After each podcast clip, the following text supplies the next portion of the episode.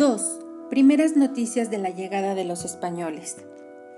De acuerdo con el testimonio de Alvarado de Sosomoc en su crónica mexicana, perturbado Moctezuma por, por, los varios presagios que se han descrito en los textos anteriores, hizo llamar a sabios y hechiceros con objeto de interrogarlos. Quería averiguar si había señales de próximas guerras, de desastres imprevistos o de cualquier otra forma de desgracia. Los nigrománticos en realidad no pudieron dar respuesta, pero, en cambio, por ese tiempo apareció un pobre Macéhual, un hombre del pueblo, venido de las costas del Golfo con las primeras noticias de la llegada de unas como torres o cerros pequeños que venían flotando por encima del mar. En ellos venían gentes extrañas de carnes muy blancas, más que nuestras carnes.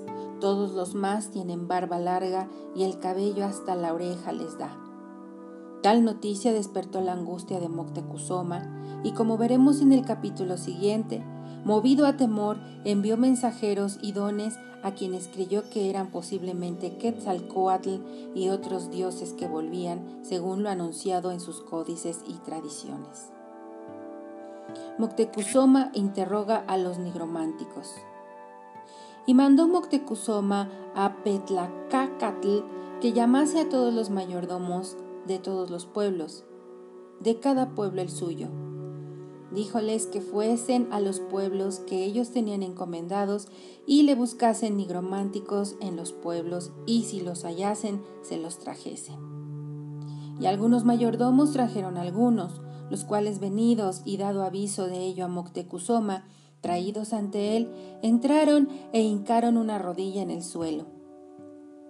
Le hicieron gran reverencia y les dijo, ¿habéis visto algunas cosas en los cielos o en la tierra, en las cuevas, lagos de agua honda, ojos, puentes o manantiales de agua, algunas voces como de mujer dolorida o de hombres, visiones, fantasmas u otras cosas de estas?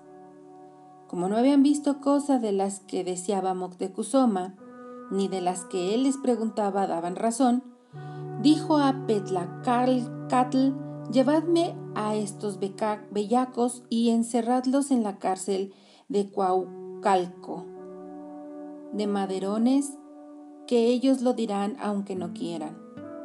Otro día llamó a Petlacacatl y díjole, decidles a estos, a esos encantadores que declaren alguna cosa, si vendrá enfermedad, pestilencia, hambre, langosta, terremotos de agua o secura de año, si lloverá o no, que lo digan, o si habrá guerra contra los mexicanos, o si vendrán muertes súbitas o muertes por animales venidos, que no me lo oculten, ¿O si han oído llorar a Cihuacóatl, tan nombrada en el mundo, que cuando ha de suceder algo lo interpreta ella primero, aún mucho antes de que suceda? Respondieron los nigrománticos, ¿qué podemos decir?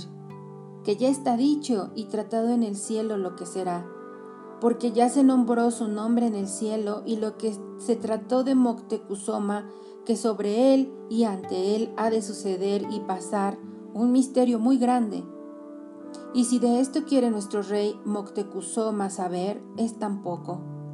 Que luego será ello entendido, porque a quien se mandó, prestó y vendrá.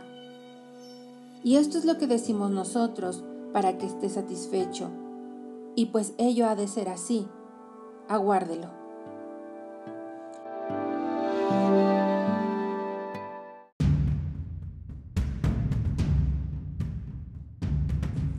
Fue luego Petlacacatl y tratóselo de plano a Moctezuma. ¿Cómo presto vendría lo que habría de venir? Admiróse Moctezuma de ver que conformaba esto con lo que le dijo o con lo que le dejó dicho Nezahualpili, rey de Texcoco, hijo de Nezahualcoyotl.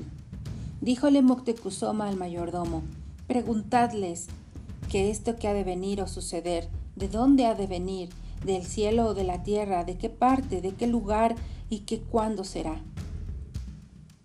Volvió Pecacatl a ratificar la pregunta a los encantadores y entrando y abriendo las puertas no halló a persona alguna, de que quedó muy espantado.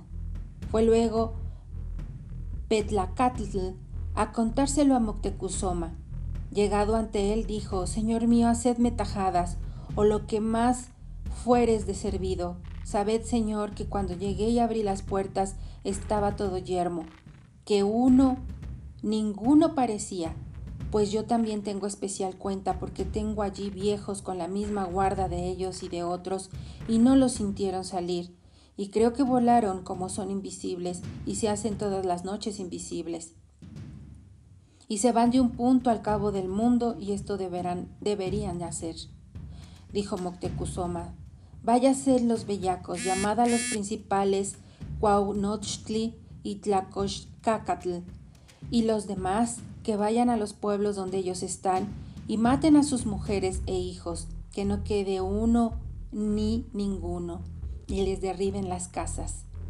Hizo llamar muchos mancebos que fuesen con ellos a saquear las casas de las mujeres de los nigrománticos, los cuales se juntaron luego y fueron a las casas de ellos y mataron a sus mujeres, las que iban ahogando con unas sogas, y a los niños iban dando con ellos en las paredes haciendo los pedazos. Y hasta el cimiento de las casas arrancaron de raíz.